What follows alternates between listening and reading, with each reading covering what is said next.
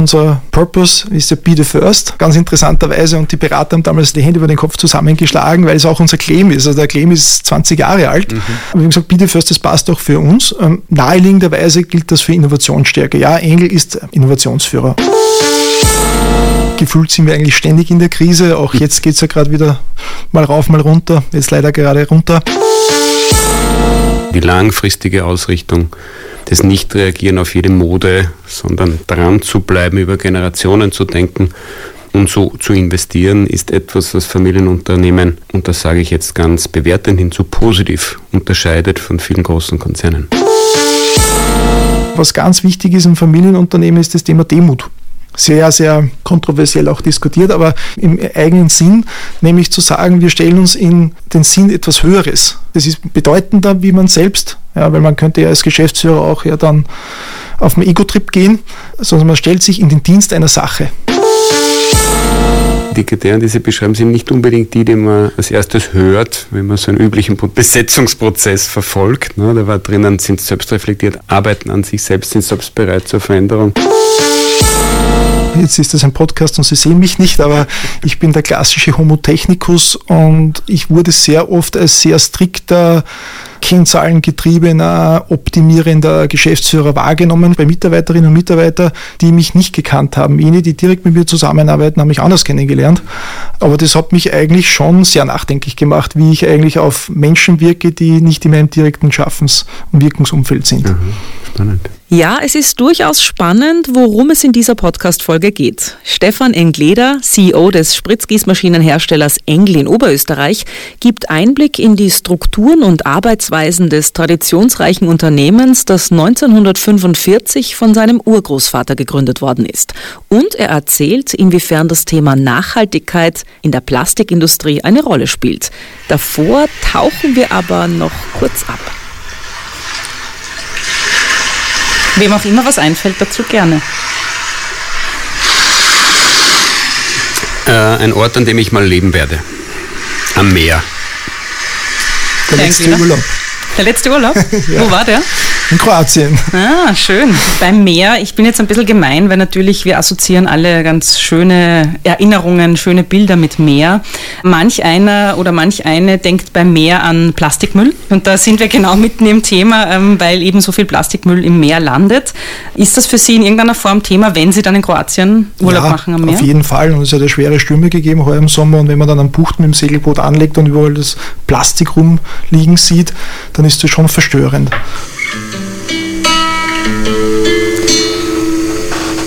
Ich höre da wunderschöne Gitarrenmusik und jemanden, der richtig gut spielen kann, wobei ich keine Expertin bin. Und Regen im Hintergrund? Ja. Schön. Ich höre sie sehr gerne, sehr viel klassische Musik, das ist nicht so klassisch und für mich versuche auch dann manchmal Gitarre zu spielen allerdings nicht so toll, aber man braucht ja auch einen Ausgleich. Das heißt, so Musik machen ist für Sie ein Ausgleich? Ja, auf jeden Fall. Da seid ihr fast schon zwei. Also Musik ist für dich, Lothar, ja auch ein Absolut. sehr wichtiges ja, Element. Ich habe Klavier gelernt und bin Sänger auch. Vielleicht nehmen wir mal was auf. Gitarre mit Gesang. Ich mache dann das Rauschen im Hintergrund, das dann klingt wie Regen vielleicht. Die Schöne und das Biest. Warum schöne Organisationen die Welt verändern. Ein Podcast von Mari Lang und Train Consulting Geschäftsführer Lothar Wenzel. Herzlich willkommen zu einer neuen Ausgabe von Die Schöne und das Biest. Lothar Wenzel und ich, Mari Lang, sitzen heute wieder in unserem Podcast-Studio. Hallo und haben es hoffentlich sehr fein. Freue mich auf das Gespräch. Wir sind natürlich auch dieses Mal nicht alleine, sondern mit äh, Stefan Engleder, CEO der Firma Engl aus Oberösterreich, die der weltweit führende Hersteller von Spritzgießmaschinen zur Herstellung von Kunststoffformteilen ist. Ich sage vielleicht noch ein paar Worte dazu. Vertriebs- und Produktionsstandorte gibt es von Oberösterreich über Tschechien, die USA bis nach China und Mexiko. Rund 7400 MitarbeiterInnen arbeiten bei Engel und das Unternehmen, und das finde ich ähm, ja, doch sehr spannend, wird in vierter Generation als Familienunternehmen geführt von eben Stefan Engleder als Teil der vierköpfigen Geschäftsführung. Herzlich willkommen, Herr Engleder. Hallo. Wir haben es uns hier im Podcast ja zum Ziel gemacht, über schöne Organisationen zu sprechen, was diese ausmacht, wo die Herausforderungen auf dem Weg zu einer schönen Organisation liegen und wie Unternehmen die Welt zu einer besseren machen können. Würden Sie, Herr Engleder, sagen, Engel ist ein schönes Unternehmen und wenn ja, woran erkennt man das denn konkret? Das Wort schön habe ich so in dem Zusammenhang noch nie gehört. Ich glaube, wir tun sehr viel, um unter Anführungszeichen schön zu sein. Äh, wir bemühen uns sehr, was das Thema Nachhaltigkeit betrifft, was unsere Mitarbeiter betrifft. Das sieht man auch dann schon auch an Gebäuden, das sieht man auch an unseren Lösungen, die sehr energiesparend sind, lange leben. Also ja, wir bemühen uns da, was das betrifft, schon. Mhm. Wir wollen heute vor allem über zwei Themenbereiche sprechen. Zum einen über die Art der Unternehmensführung. Sie haben die MitarbeiterInnen schon angesprochen. Das Unternehmen ist ja vor einem Jahr mit drei neuen Geschäftsleitern neu aufgestellt worden. Äh, es gibt einen neuen Purpose, der mit Be the First äh, ausgerufen worden ist. Und wir wollen uns auch, und das haben Sie auch schon gesagt, das Thema Nachhaltigkeit genauer anschauen, weil Nachhaltigkeit und Plastikindustrie äh, wird heftigst diskutiert immer wieder und äh, ist ja dann doch auch recht schwierig. Krisen gibt's und gab's genug, vielleicht nur ein paar für die, die es nicht wissen. 2002 ist aufgrund einer Flutwelle ein Großteil der Fertigungs- und Logistikfläche am Hauptstandort in Schwertberg zerstört worden. Ähm, statt abzuwandern, ist alles wieder neu aufgebaut worden und der damalige CEO Peter Neumann ist, so wird es zumindest erzählt, in Gummistiefeln ins Werk gestapft und hat damit Verantwortung für die MitarbeiterInnen signalisiert. Und gleichzeitig habe ich gelesen, bei Engel wird bedingt bedingungsloser Einsatz bis in die untersten Ebenen gefordert. Was bedeutet das konkret? Das war jetzt sehr, sehr viel. Und äh, welches Führungsmodell wird gelebt bei Engel?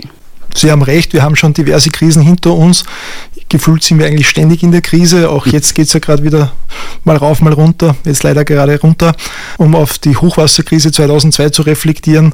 Äh, ja, die ganze Familie ist in Gummistiefeln gestanden und hat geholfen, die Schäden zu beseitigen. Und es war auch mein Großvater, Georg Schwarz, der dann die Klarheit gehabt hat und gesagt hat, ja, wir bauen diesen Standort wieder auf. Und das hat eine unglaubliche Motivation ausgelöst, weil es war zum damaligen Zeitpunkt nicht sicher, ob das wieder genau an dem Ort erfolgt. Dankenswerterweise hat ja auch die Landesregierung und die Gemeinde und auch der Bund äh, geholfen, den äh, Standort Hochwasser sicherer zu machen. Und das gehört auch dazu, weil sonst wäre ja das, glaube ich, nicht sehr äh, in Ordnung, wenn man am selben Ort mit denselben Möglichkeiten das wieder aufbaut, sondern wir sind jetzt gut geschützt.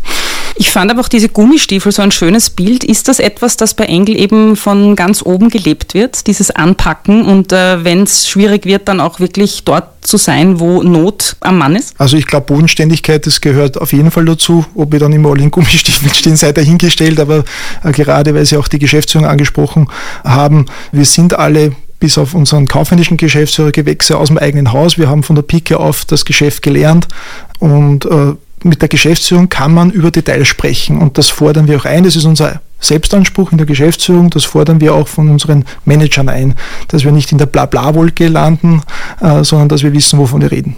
Vielleicht Lothar von deiner Seite als Unternehmensberater, wenn wir jetzt an Familienunternehmen denken, gibt es da irgendwelche speziellen Kriterien, die man jetzt auch bei Engel zum Beispiel ähm, merken könnte? Nee, ich glaube, dass das Wichtigste aller, ich würde nicht Kriterien bezeichnen, sondern Merkmale von Familienunternehmen ist genau das, was in dieser Krisensituation ja beschrieben worden sind. Wir bauen diesen Standort hier wieder auf, weil wir sind uns der langfristigen Verantwortung auch in der Community, in der Gesellschaft, in der Region und für die Menschen bewusst. Das ist sicher etwas, was Familienunternehmen im Besonderen haben. Das erleben wir immer wieder. Also die langfristige Ausrichtung, das Nicht-Reagieren auf jede Mode, sondern dran zu bleiben, über Generationen zu denken und so zu investieren, ist etwas, was Familienunternehmen, und das sage ich jetzt ganz bewertend hinzu, positiv unterscheidet von vielen großen Konzernen. Also das wäre für mich das eine. Das andere, was damit einhergeht, möglicherweise aber auch immer wieder dysfunktional wird. Wir sind alle Gewächse aus dem eigenen Haus. Das hat viele Vorteile, aber es hat auch Nachteile. Und da ist die Mischung zwischen, wie kriegen wir genügend Außensicht und neues Denken herein in die Organisation, ist immer wieder eine große Herausforderung für die Familienunternehmen. Wie sehen denn Sie das? Wie, wie gelingt euch das denn, diese Balance herzustellen oder hinzukriegen? Sie haben genickt, stimmt, als ich das gesagt das stimmt, habe. Ne? Ja, man, man, läuft natürlich in Gefahr, sozusagen nur mehr die Innensicht äh, einzunehmen. Ist zum Beispiel auch ein Grund, warum ich als CEO auch jetzt den Vertrieb übernommen habe, um eben die Außensicht reinzutragen, weil äh, das Maß aller Dinge ist der Kunde. Und gerade sagen wir mal, als österreichisches Unternehmen oder sagen wir German Engineering Unternehmen muss man aufpassen, dass man nicht overengineert. Also den Kunden zu verstehen, das ist das Maß der Dinge.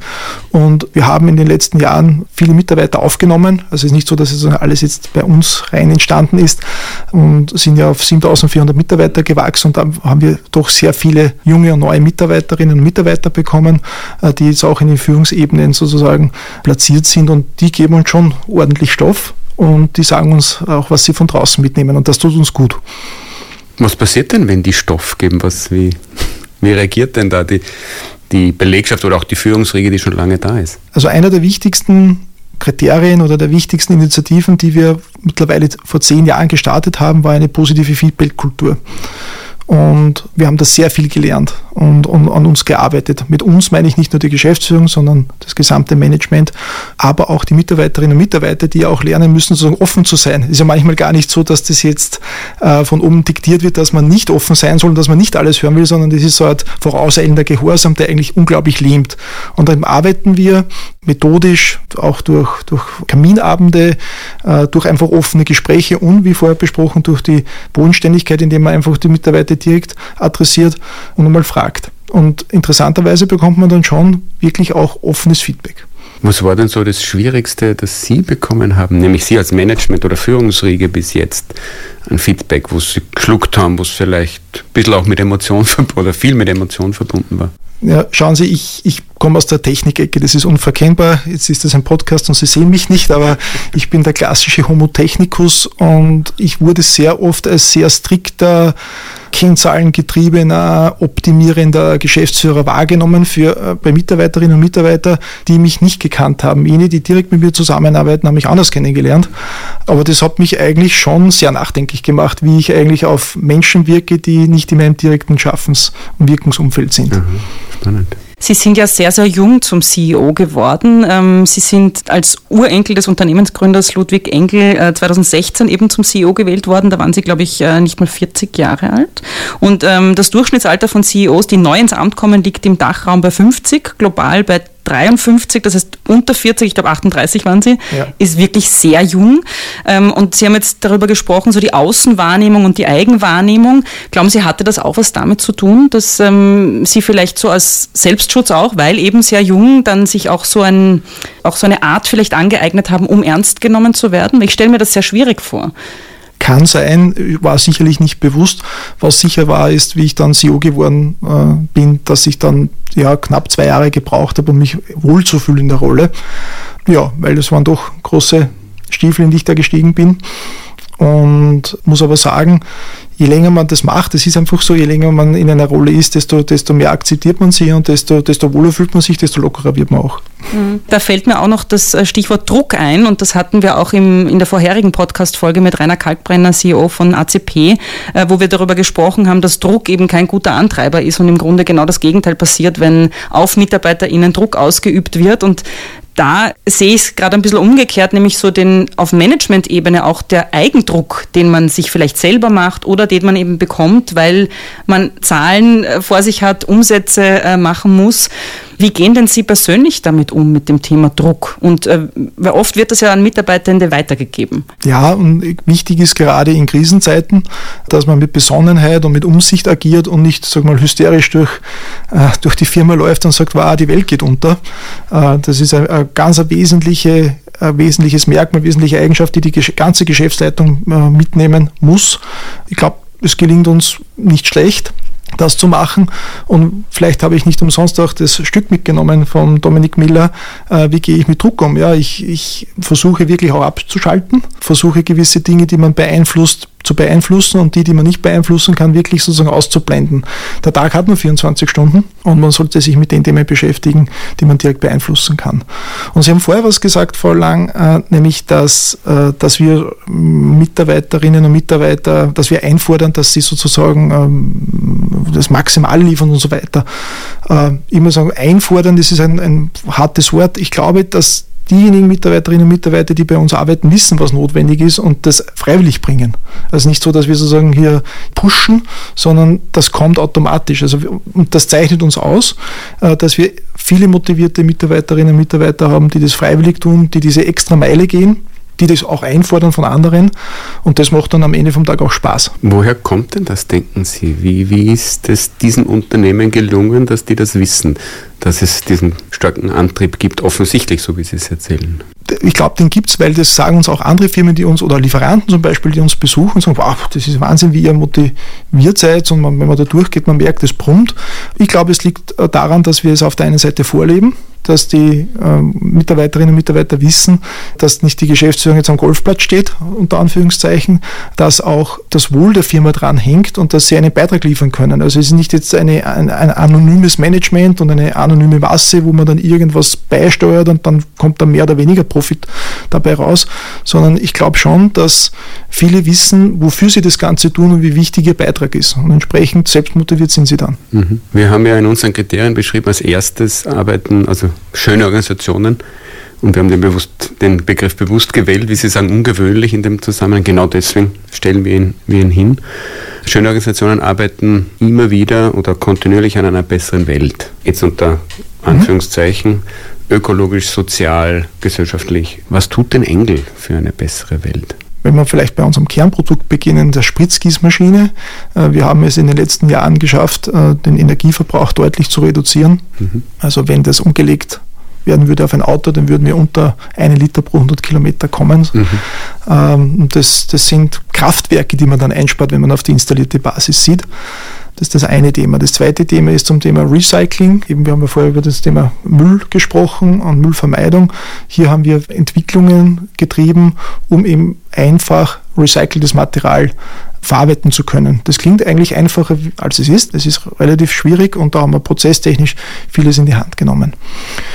Und das ist mal auf der Produktseite, auf der Unternehmensseite sind wir globaler geworden und ja, auch das zählt zur Nachhaltigkeit, weil es findet eben nicht alles in Oberösterreich statt. Äh, Marie Lang, Sie haben vorher erwähnt, äh, wir haben Standorte in Asien, in Tschechien, neu in der Planung auch Mexiko und so weiter also wo wir globaler werden und hier auch Spaß daran finden, global zu arbeiten. Und das sehen wir nach der Corona-Pandemie, wie wichtig es ist, nicht nur im Homeoffice zu sein äh, und über Teams zu kommunizieren, sondern wirklich die Leute begegnen zu können und mit ihnen arbeiten zu können. Und das ist extrem wichtig. Mhm. Da bewegen wir uns eh schon im zweiten Kriterium. Das würde ich gerne noch gleich mit abfragen. Das zweite Kriterium heißt, schöne Organisationen thematisieren und arbeiten an ihren Glaubenssätzen ständig. Woran glauben Sie denn? Also unser Purpose ist ja Be the First. Äh, ganz interessanterweise und die Berater haben damals den Kopf über, äh, die Hände über den Kopf zusammengeschlagen, weil es auch unser Claim ist. Also der Claim ist 20 Jahre alt. Mhm.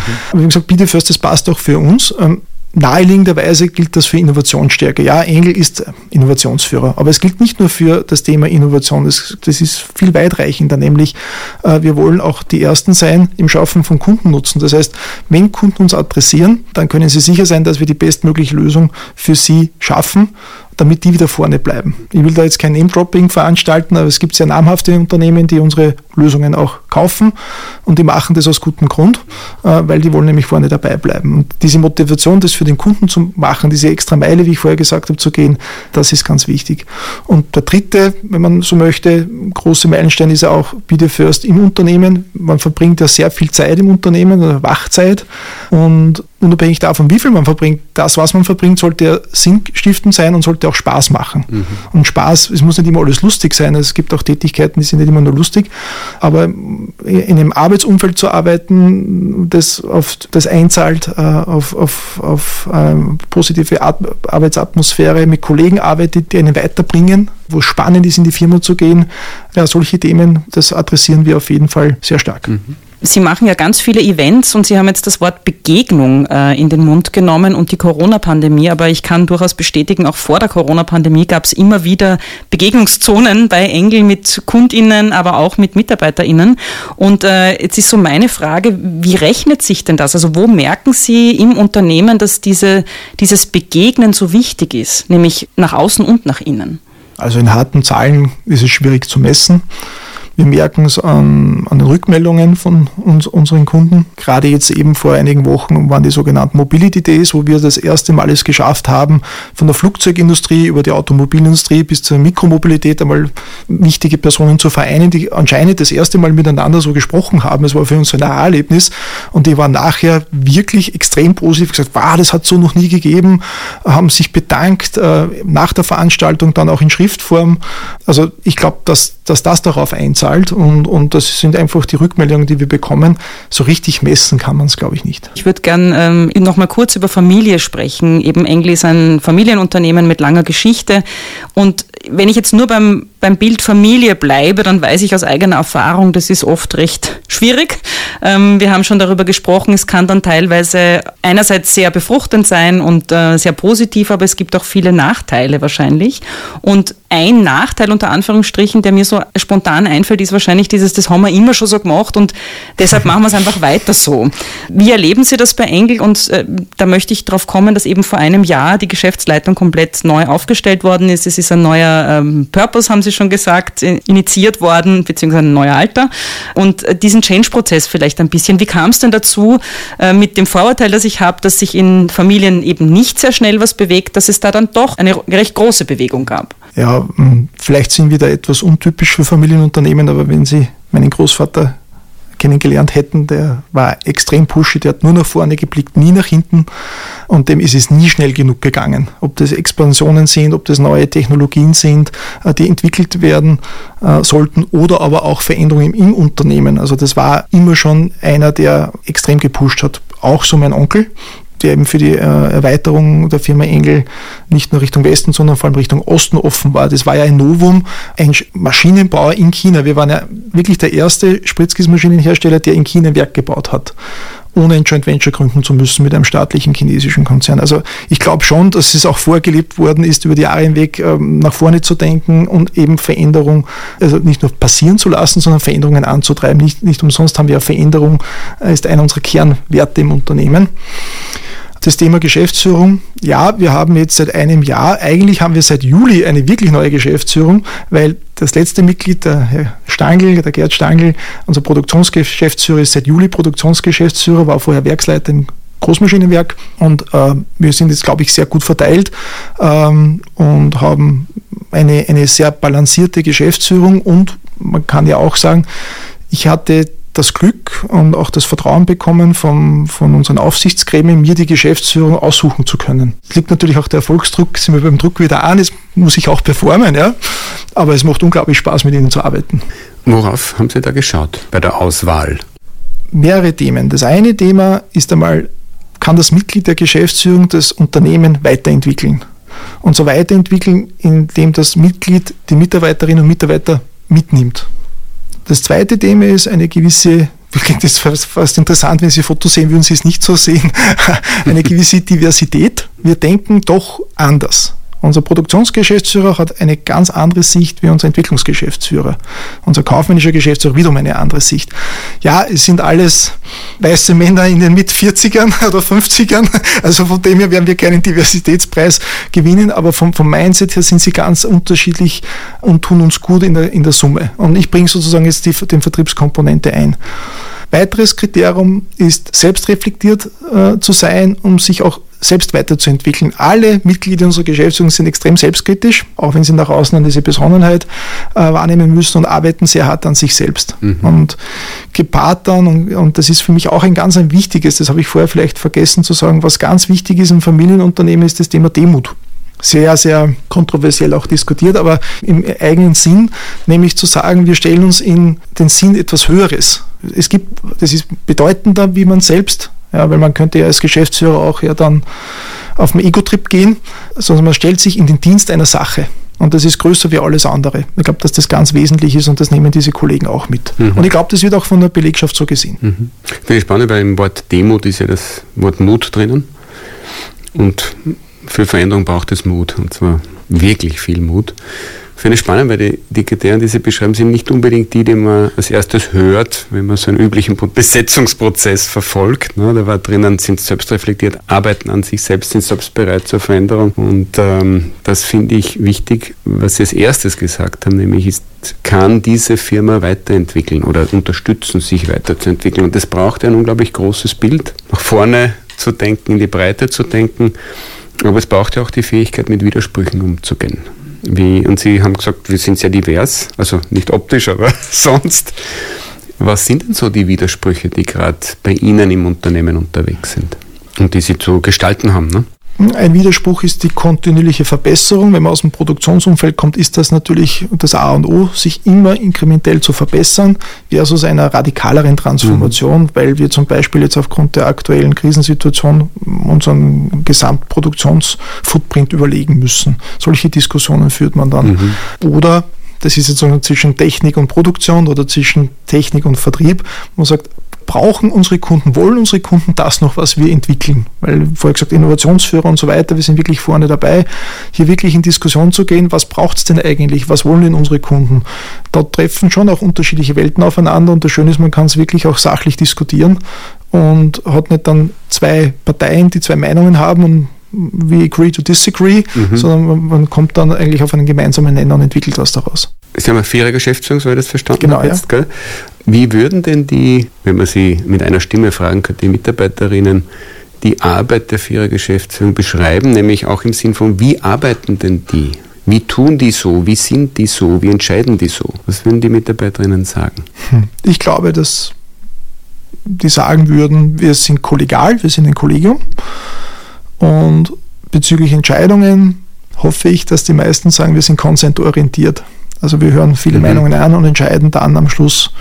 Am Ende vom Tag entscheidet die Geschäftsführung. Es ist keine demokratische äh, Veranstaltung. Am, am, Ende vom Tag unter, äh, entscheidet dann die Geschäftsführung nach bestem Wissen und Gewissen. Nach, und das beste Argument zählt und nicht wer hat das Argument gebracht. Mhm. Und das kann ich mir vorstellen, dass Sie solche Rückmeldungen hören würden. Mhm. Und wie viel Eigenverantwortung und Gestaltungsspielraum haben die Mitarbeiterinnen, wo immer sie jetzt sitzen, im Rahmen ihres Jobs in ihrer Organisation? Wir versuchen diesen Gestaltungsspielraum massiv zu erweitern, indem die Entscheidungen dort stattfinden sollen, wo sie am besten passen, am besten am Ort der Wertschöpfung. Interessanterweise gelingt uns das in gewissen Bereichen sehr gut, zum Beispiel im Produktionsumfeld, äh, auch im Vertriebsumfeld. Überall da, und da könnte man jetzt länger reden, äh, also meine persönliche Erfahrung ist, äh, dass überall da, wo man stark in Matrixorganisation geht oder in rollenbasiertes Arbeiten, herrscht öfters Konfusion, wer darf denn was entscheiden. Mhm. Jetzt sind wir ein komplexes Unternehmen mit vielen Produkten, großes Portfolio in der Triade aufgestellt mit Business Units. Also wir kommen um die Matrix nicht umhin, ist auch ein erklärtes Ziel. Wir dezentralisieren auch in drei Hubs, Americas, Europa und Asien. Also Sie merken schon mit Business Units und Regionalverantwortungen, Sie kommen sozusagen in rollenbasiertes Arbeiten um hier dem Management, und das betrifft auch das Top-Management, wirklich äh, glaubhaft zu vermitteln, ihr könnt das jetzt entscheiden und bitte stimmt euch ab, aber entscheidet das gemeinsam und wenn es nicht weitergeht, eskaliert es bitte. Das ist etwas, das ist richtig schwierig und braucht Zeit. Das ist einer unserer, unserer Top-Ziele, um das Unternehmen weiterzuentwickeln. Äh, überall dort, wo sie starke Hierarchien haben, das ist nämlich das Interessante. Und Sie übertragen die Verantwortung der nächsten Hierarchiestufe, also in der Linie. Da funktioniert das dann relativ einfach, weil da gibt es nur die Linie, der weiß, okay, ich darf das entscheiden, ich brauche niemanden fragen, also mache ich einfach. Lange Rede, kurzer Sinn, wir brauchen rollenbasierte äh, Unternehmensformen, wir brauchen vor allem auch die Matrix und da gilt es auch den Kolleginnen und Kollegen zu vermitteln, ihr dürft es auch jetzt gemeinsam entscheiden. Und das ist spannend, weil Matrix ursprünglich ja entwickelt in den 60er, 70er Jahren ist entwickelt worden, um Freiräume zu erhöhen und nicht Freiräume zu, zu beschränken. So und das Gegenteil passiert aber meistens. Ja. ja. das ist das Spannende. Da sieht man, dass die Form nicht immer zum erwünschten Ergebnis passt. Sehen wir an vielen Stellen. Vielleicht noch einmal zurückkommend auf das Thema Nachhaltigkeit und Plastikmüll. Wir haben ja damit begonnen, vielleicht schließen wir auch ein bisschen damit. So ganz plakativ gefragt, wie kann man überhaupt ein schönes Unternehmen sein, wenn man in einer Branche arbeitet, die jetzt per se nicht schön ist? Also wo irgendwie wahrscheinlich, wenn man auf die Straße geht und zehn Menschen fragt und sagt, Plastikindustrie, ist das gut oder schlecht? Ja, wirklich ganz vereinfacht gesagt, würden wahrscheinlich die wenigsten sagen, na, das ist total super, das ist irgendwie die Zukunft. Ja, und das Gegenteil ist der Fall, nämlich Kunststoff ist die Zukunft. Ein modernes Leben ohne Kunststoff ist nicht vorstellbar. Und die Frage ist ja, was ist Plastik und was ist Kunststoff? Bei Plastik versteht man meistens Einwegverpackungen, die irgendwo rumliegen. Äh, aber die Kopfhörer, die sie aufhaben oder das Mikrofon oder alles, was hier am Tisch liegt, bis mit Ausnahme des Tisches selbst, besteht aus Kunststoffen. Man hätte keine äh, Mobilfone, man hätte die ganze moderne Medizin so nicht. Und das ist etwas, das zahlt darauf ein. Und wir haben, wie gesagt, mit unseren Kunden ein sehr breites Spektrum. Das fängt in der Medizinaltechnik an. Nehmen Sie die Corona-Krise. Die ganzen Tests wären ohne Kunststoffprodukte nicht möglich gewesen. Ähm, sie kommen über die Mobilität. Ein Elektromobil ohne Kunststoff ist nicht vorstellbar, wäre viel zu schwer. Auch dann ähm, in, in klassischen, sagen wir, technischen Spritzgussbereich von der Kaffeemaschine, die Sie wahrscheinlich heute in der Früh benutzen, bis über Rasierer, Zahnbürsten und so weiter, das besteht alles aus Kunststoff. Und das smart verwendet, spart Ressourcen. Und das ist auch das, worüber sich die Firma Engel hauptsächlich beschäftigt. Also Spritzgießen sind meistens harte und größere Teile oder vor allem aus, aus hartem Plastik, keine Folien und so weiter, stabil.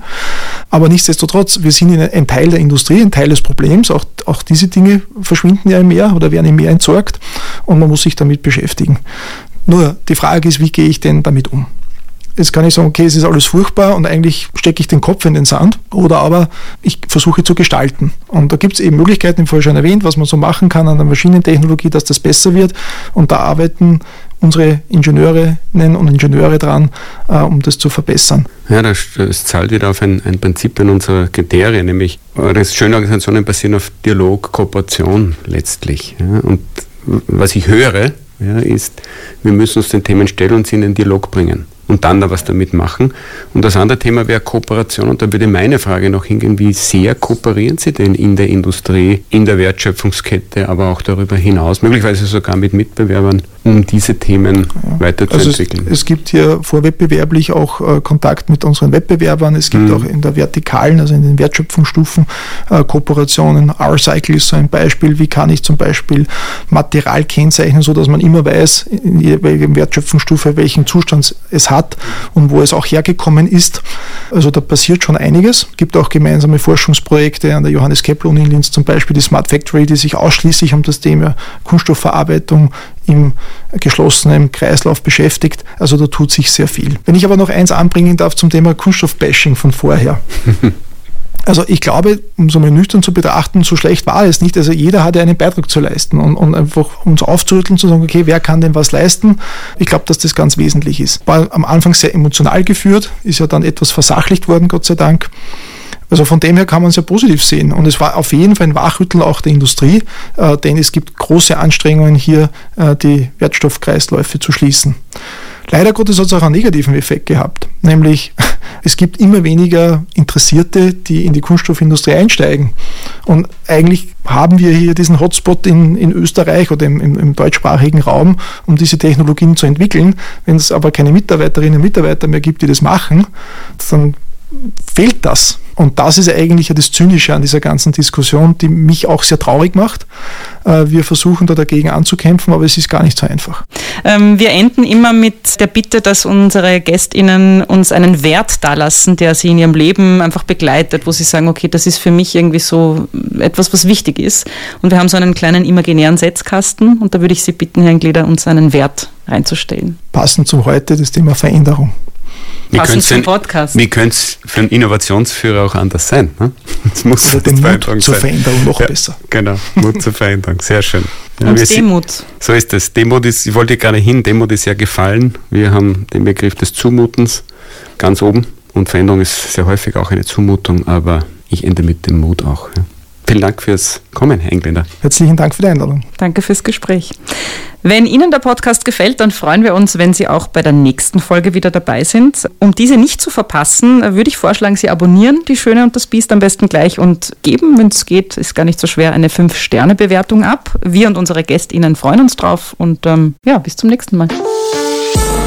Das war Die Schöne und das Biest. Ein Podcast von Mari Lang und Train Consulting Geschäftsführer Lothar Wenzel.